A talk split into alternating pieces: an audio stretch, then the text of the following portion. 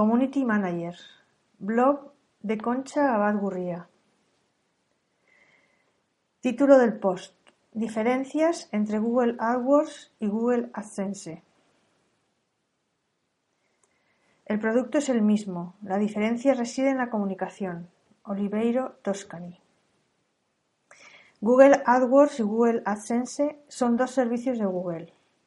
Entre ellos las diferencias son importantes, ya que en AdWords una marca, un blog, una web puede anunciarse y conseguir con una buena campaña salir en los primeros resultados de pago del buscador Google.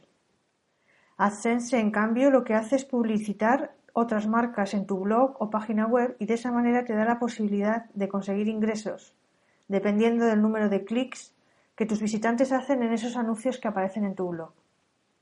Acción AdWords, reacción AdSense, así lo denominaría yo. Google AdWords, plataforma publicitaria para anunciantes.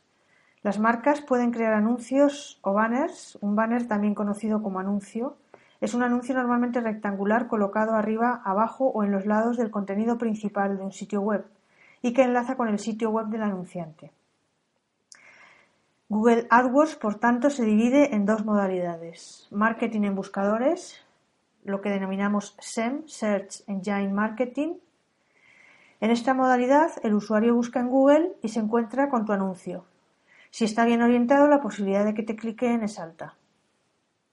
La red display es anuncios que aparecen en la red de sitios de Google, Gmail, YouTube o el propio AdSense. Google AdSense es la plataforma de Google que coloca anuncios en los blogs o webs de los propietarios que así lo decidan y paga por los clics que dichos anuncios reciben de los visitantes de esos blogs y webs.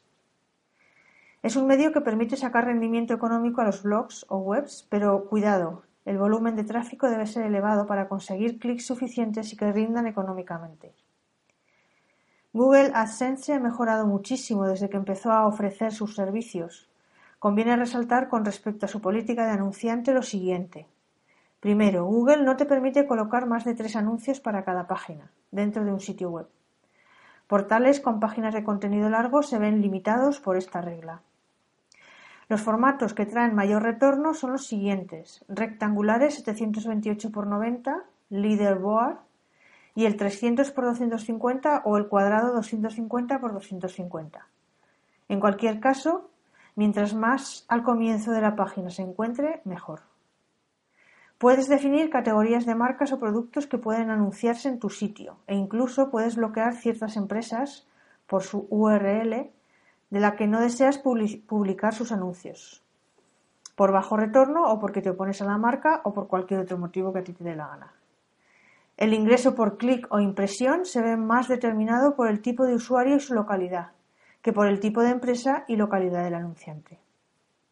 Acerca de AdWords y AdSense podemos reflexionar y conocer muchas más cosas, pero por no hacer posts excesivamente largos, ¿qué tal si lo dejamos para otro?